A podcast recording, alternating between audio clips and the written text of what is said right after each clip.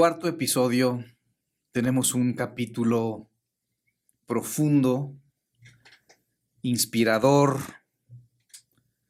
retador para muchos, pero que va a aportar muchísimo valor. Mirna, ¿cómo estás? Bienvenida. Muchas gracias por la invitación. Muy bien, gracias a Dios. Lo, lo que queremos hacer en este podcast o la misión de, de existir de este podcast es que la gente genuinamente se lleve un respiro en su alma, se lleve herramientas, pero sobre todo ahorrarles tiempo. La vida nos va enseñando muchas veces a trancazos y desperdiciamos mucho tiempo sufriendo o enojados o en carencia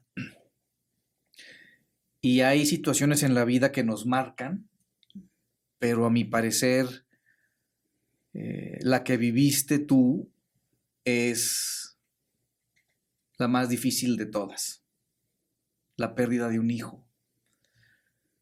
Lo que me gustaría que fuera esta plática, Mirna, es un momento en donde nos cuentes lo que viviste, que nos cuentes un poco de ti y la situación que viviste, pero sobre todo de dónde sacabas la fuerza para sostenerte, de qué te agarrabas y cómo le hiciste para estar aquí sentada con nosotros compartiendo estos momentos tan, tan difíciles en tu vida. Muchas gracias y bienvenida. Cuéntanos un poco de ti, Mirna. Bueno, soy Mirna Alvarado. Eh, tengo ya 39 años. Este, a mis 26 años pues sí, tomé o tomamos la decisión de ser papás. Eh, tuvimos un niño aparentemente sano.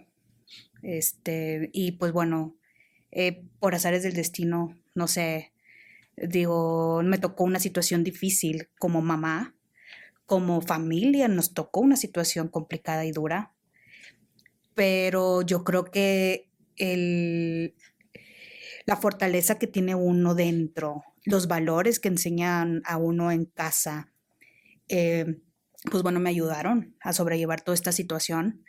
Eh, yo creo que también mis estudios, soy psicóloga, soy psicóloga laboral, este, me he dedicado prácticamente a, la psicología de una u otra manera. Entonces yo creo que todo esto me ha ayudado a, poder, este, pues sobrellevar todo este proceso. Eh, desde el nacimiento de un niño, desde tenerlo aparentemente sano, donde eh, fue un crecimiento, pues sí, normal para mí. Yo creo que para la gente en general que me conocía o que lo conocía él, fue un desarrollo normal. Eh, pero bueno, empezamos un proceso ahí, eh, eh, de enfermedad donde los mismos maestros, yo lo tenía en una escuela y demás, los mismos maestros me lo me dicen los comentarios, oye, el niño tiene algo. Digo, ¿pero qué? Digo, no sabía yo. Digo, obviamente un desconocimiento total de toda esta situación. Y pues bueno, ahí tomamos la decisión como papás de, pues obviamente, una revisión médica, este, ver que estaba pasando, ¿no? ¿Cuántos años tenía en ese momento? Él empezó un proceso regresivo a, los dos años. Em, o sea, nace completamente normal. Normal, digo, sin ninguna afección. Digo, de hecho, el Apgar que le llaman aquí a nivel médico, o sea, fue prácticamente de excelencia. O sea, el médico que lo revisó fue prácticamente de excelencia. Entonces, no había una señal que a mí me dijera, oye, hay algo aquí, hay algo, está pasando algo. El niño creció normal, digo, caminó normal. Entonces no había una señal para mí que me avisara, ¿no? El, el que está pasando. Digo, empezamos a notar cosas ahí un poco diferentes, como, como que el niño se empezaba a caer con más este, facilidad, hasta el punto de ya no poder levantarse por sí solo. Entonces, eh, Pero no sabías qué estaba pasando. No, digo, obviamente tú dices, bueno, es un niño, yo le llamaba eh, malamente, a lo mejor digo, un niño torpe, ¿verdad? Digo, a lo mejor y, no sé, por andar corriendo, porque corría, este, jugaba. A lo mejor dije, bueno, pues se cae con facilidad, bueno, lo levantabas, lo ayudabas, hasta que llegas al punto de ver que pues ya ni eso puede hacer, ¿verdad? Este, ves que el escalón de un que simplemente lo, lo, levantaba el pie y subía, ahora ya no lo podía hacer. Entonces, bueno, los, los maestros me empezaron ahí a, a, notar cosas extrañas, me dicen, oye, pues, ¿sabes qué? Revísalo, va. Lo mando a revisión, este, porque empezamos ya a ver que empezaba a arrastrar los pies también, que se le dificultaba ya el, el, el caminar simplemente. Entonces lo llevamos en ese proceso, todo ese proceso lo vi prácticamente sola con, con el que era mi, mi esposo en su momento. Este, porque nos cambiamos de residencia, prácticamente vivimos en el estado de Morelos en ese entonces. Eh, en ese proceso, pues sí, obviamente vemos un médico especialista en el, en el tema. Y, no, y ya le comentamos ahí la situación que vivía el niño, entonces me dice, bueno, pues se tiene un proceso regresivo este, necesitamos saber cuál es o qué es lo que lo está causando. Le manda a hacer estudios especializados este, y prácticamente sale ahí eh, una enfermedad donde, pues sí, prácticamente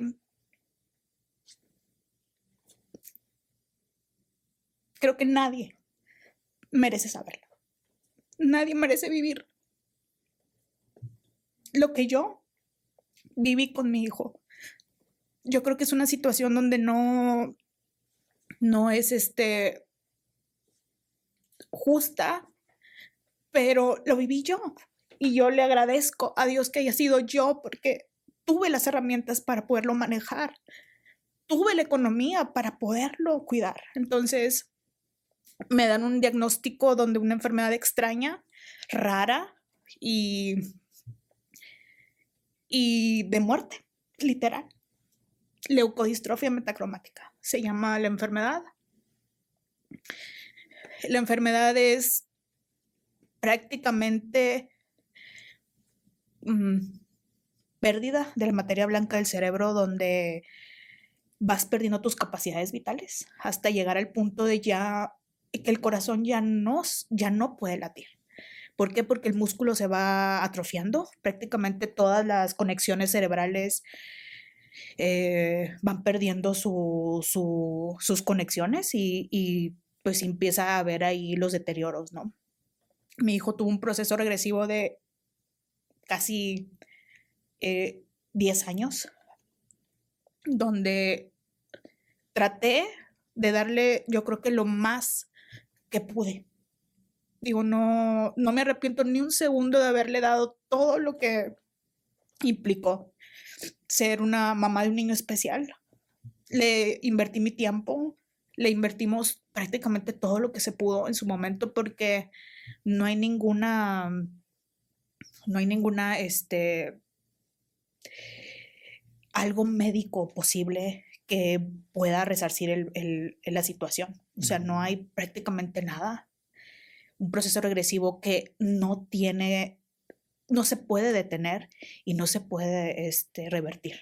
Entonces, bueno, prácticamente eh, eh, enterarme de la noticia fue devastador, o sea, fue prácticamente devastador. Yo le llamo como un proceso de, de locura, de locura porque ves el diagnóstico en un papel, y lo que inmediatamente hacemos, yo creo que todo ser humano es buscar en internet qué es, qué es la leucodistrofia metacromática. Pues sí. Digo, nunca voy a olvidar, es un video que me pareció así, en la pantalla, así, donde decía vida y muerte de una niña, de una niña que prácticamente tenía la misma enfermedad. Entonces empiezo, eh, lees ese título y prácticamente tengo un lapso de locura, o sea, un lapso de locura donde mi mamá viajó desde Monterrey, donde soy yo, donde somos nosotros, viajó al estado de Morelos y estaba ella conmigo acompañándome en ese proceso. Y este, prácticamente me escuchó gritar, o sea, gritar de, del dolor, de la impotencia, del terror, porque es un terror que no sabes, no sabes a dónde va a parar todo esto, ¿no? Lo único que sabes a ciencia cierta es que tu hijo va a morir. Eso es lo único que tenía seguro. Entonces, bueno, eh, yo creo que la fortaleza que tiene mi mamá, mi familia, es impresionante.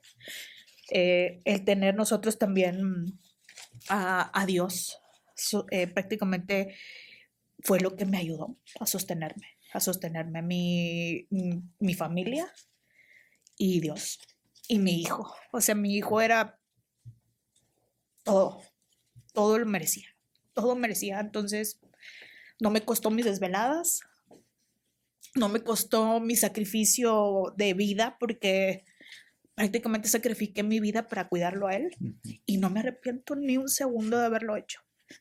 Y como ese día le juré a mi hijo estar hasta su último respiro de vida y así, así fue. Estuve en su último respiro de vida, solamente le, le agradecí la enseñanza que me dejó como maestro de vida, porque es mi maestro de vida. A pesar de su sufrimiento y su dolor, sabía que él era feliz.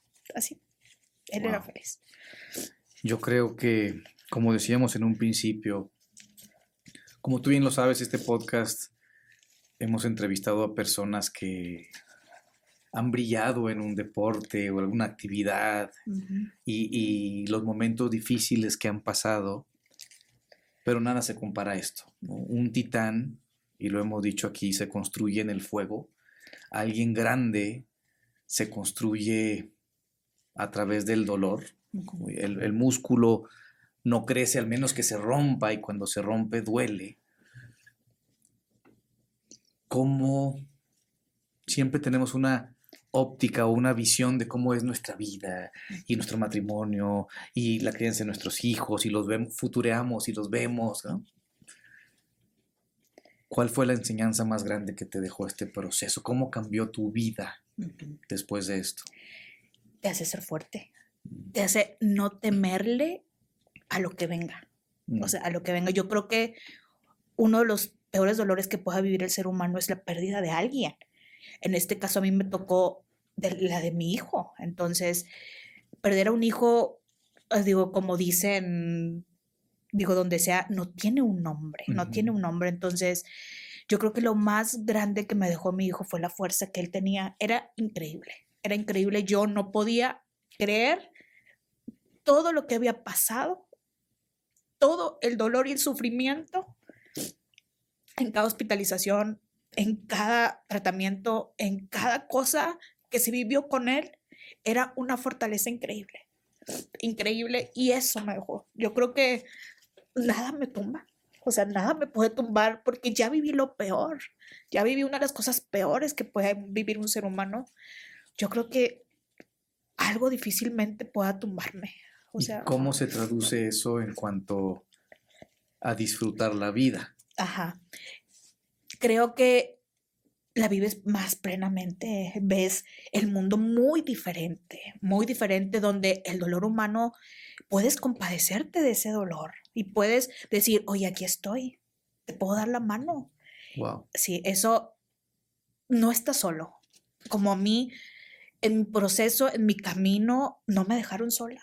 Entonces, yo sé que hay personas buenas en el mundo aún. Entonces, yo quiero ser una al menos alguien que pueda tender la mano a otro ser humano y decir, no estás solo, está alguien ahí, digo, dispuesto a ayudarte, a escucharte, apoyarte. Me cuesta mucho trabajo pensar que muchas veces nos tenemos que esperar a que la vida nos mande algo así para decir ahora yo quiero ayudar. Sí o ahora voy a, ahora entiendo que lo que veía como problema grandote es insignificante y no me quita el sueño. ¿Cómo crees que le podamos hacer? Porque yo a eso también me dedico y es lo que quiero lograr transmitir. ¿Cómo le podemos hacer como humanidad o como persona para no tener que esperarnos a, la que, a que la vida nos dé un madrazo para ahora sí despertar? ¿Qué le, ¿Qué le quisieras compartir a las personas que nos están viendo? Y creo que va a haber muchos en, un lugar similar al tuyo, viviendo un duelo, como decíamos hace rato, no solamente de una pérdida de un ser querido, eh, trabajo, bienes materiales, seres amados, vivimos constantemente en duelos. ¿Qué les quieres decir a estas personas? Pues, o sea, primero, yo creo que una es no estamos solos. Si tú necesitas a alguien que te ayude, digo, pide la ayuda. Yo creo que, como comenté, siempre hay alguien ahí, siempre hay alguien ahí dispuesto a ayudarte. Aunque parezca que no. Aunque parezca que no, aún hay personas dispuestas, dispuestas a tender la mano. Entonces, yo creo que el pedir ayuda siempre, siempre es este, parte fundamental en todo este proceso, en todo este proceso donde el dolor a veces te gana la impotencia, el, el miedo, porque el miedo a, a la pérdida, al que ya no lo vas a ver, al que ya no lo vas a tener, yo creo que es algo que, pues que gana en, de una u otra manera en cierto punto de esta vida la desesperación, el cansancio. Claro. Entonces yo creo que todo esto, eh, todos deberían de, pedir, pedir el, el, el, ayuda, pedir a lo mejor, no sé, a un ser supremo también, o sea, el, el pedir ese apoyo de alguna u otra manera no sé, yo ah, para mí eso fue, yo creo que parte fundamental en mi proceso, en mi proceso donde quizás yo, mi fortaleza, aparente fortaleza y demás, pues también tenía mi, o sea, mi momento de, de que me quebraba y no sabía hacia dónde este, tenía que dirigirme. Entonces, yo creo que el, el voltear a ver la humanidad también es parte de, yo creo que todos tenemos de una u otra manera un dolor en dolor en, nosotros, una historia detrás, eh, detrás de una sonrisa, detrás de un momento tranquilo, hay una historia, hay una historia y que yo creo que todos deberíamos ser un poco más empáticos, eh, un poco más empáticos para, pues sí, entender, entender al otro. Este, eso me enseñé, me enseñó misma, me enseñó mi hijo, me enseñó la situación, me enseñaron todos estos años a ser empático, a ser empático, porque a pesar de lo que yo vivía, yo sé que otros, a lo mejor en situaciones más pequeñas, en situaciones más, este, no tan difíciles, también necesitaban el, que alguien estuviera ahí, ¿no? Entonces, eso. Yo me gustaría complementar con, aparte de pedir ayuda, pues conviértete en alguien que ayuda. O sea, muchas veces si no encuentras a alguien que te dé la mano, es bien chistoso porque podemos estar pasando los momentos más oscuros de nuestra vida y aún así podemos extender la mano. Y, yo creo que esas personas eh, son las que cambian la vida de las demás personas, ¿no? Y ahora ese gran regalo que recibiste de tu hijo te ha llevado precisamente a eso, a compartir, ayudar a transicionar en momentos difíciles. Cuéntanos un poco sobre eso.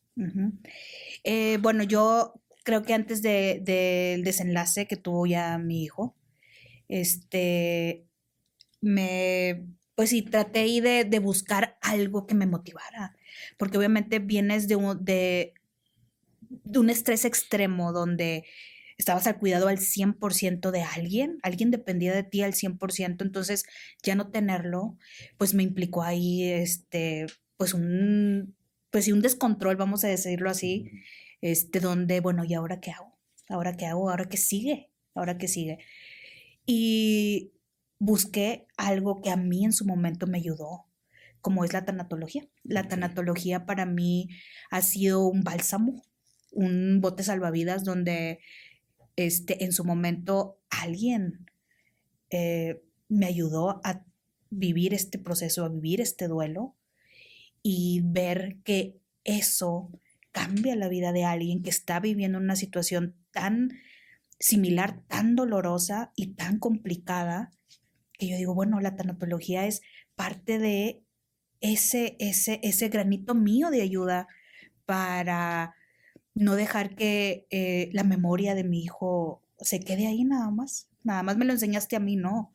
Yo creo que también eh, el compartirlo, el compartirlo con alguien por medio de la tanatología, o sea, a mí en su momento me ayudó, yo sé que a alguien más le va a ayudar. Entonces, creo que soy una herramienta para eso y para eso es lo que estoy preparándome, porque sé que alguien le va a ayudar, mi, lo que yo pudiese aportarle.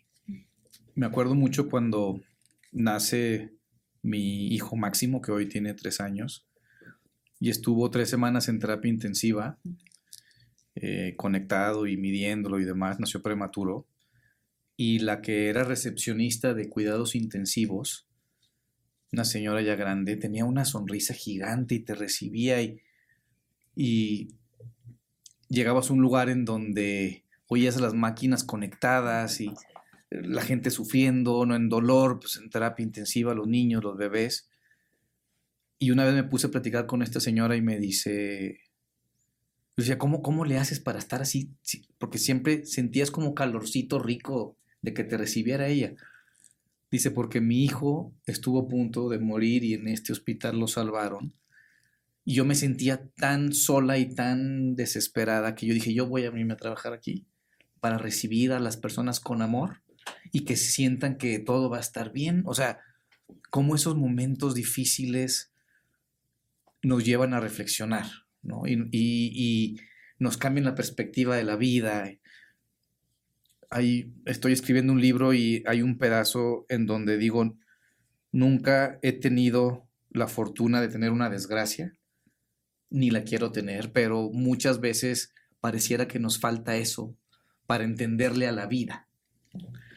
Entonces quiero agradecerte por, por lo que estás haciendo, porque realmente eres un ejemplo de un titán, de alguien grande, que ahora no solamente se lo queda. Tu misión ahora es compartirlo y ayudar a que la gente se eleve y ayudar a que la gente transicione más eficientemente del miedo y del dolor al amor, que a mi parecer es nuestra esencia. Entonces, gracias, muchas gracias por, por tu esencia y por compartir y por hacer esta labor que estás haciendo ahora. De verdad, muchas gracias. ¿Hay algo para cerrar que te gustaría compartir con los que nos están viendo en este momento?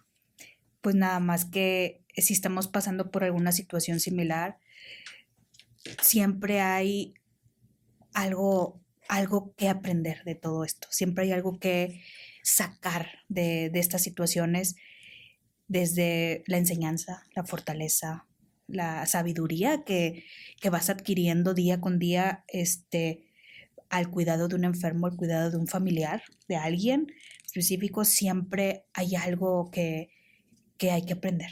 Entonces yo creo que el, la transición en este camino no va a ser fácil, no va a ser este color de rosa, pero va a tener sus, sus toques, ¿no? De luz, donde vas a ver que todo esto que ahí hiciste valió la pena. Mm, qué increíble ver que, que estás honrando la vida de 12 años de tu hijo de la mejor manera que es siendo feliz y amando y siendo una guerrera. Y como dices tú, pues la vida no es fácil y entre más avanza, más seres queridos van a fallecer, más duelos vamos a tener, va a haber más pérdidas, pero también depende de todos nosotros, señoras y señores, cómo te la quieres pasar y desde dónde te quieres compartir. Gracias de nuevo y espero nos veamos en una próxima ocasión. Muchas gracias.